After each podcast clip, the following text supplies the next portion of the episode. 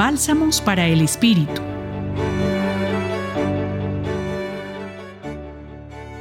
Hoy continuamos con los relatos de las apariciones de Jesús después de la resurrección en los primeros días de Pascua. El texto de hoy está tomado del Evangelio de Juan, capítulo 20, versículos 11 al 18, donde podemos observar que, a diferencia de líderes religiosos victoriosos como Moisés en el judaísmo o Mahoma en el Islam, el cristianismo tiene su raíz en un líder religioso derrotado. La tumba es testimonio de ello. Sin embargo, hay una inversión de la lógica del mundo, donde los exitosos escriben la historia.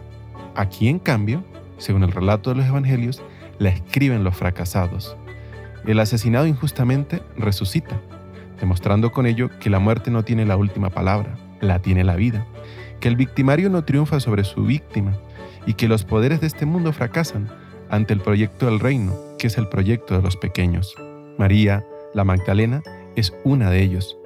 Como mujer sufre al ser marginada por su sexo.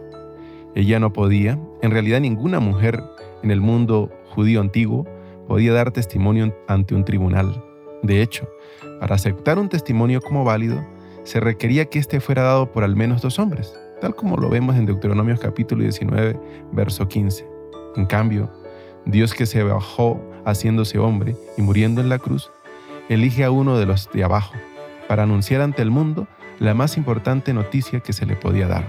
Jesús ha resucitado, el mal ha sido derrotado, porque la tumba que se ha fabricado ahora se encuentra vacía.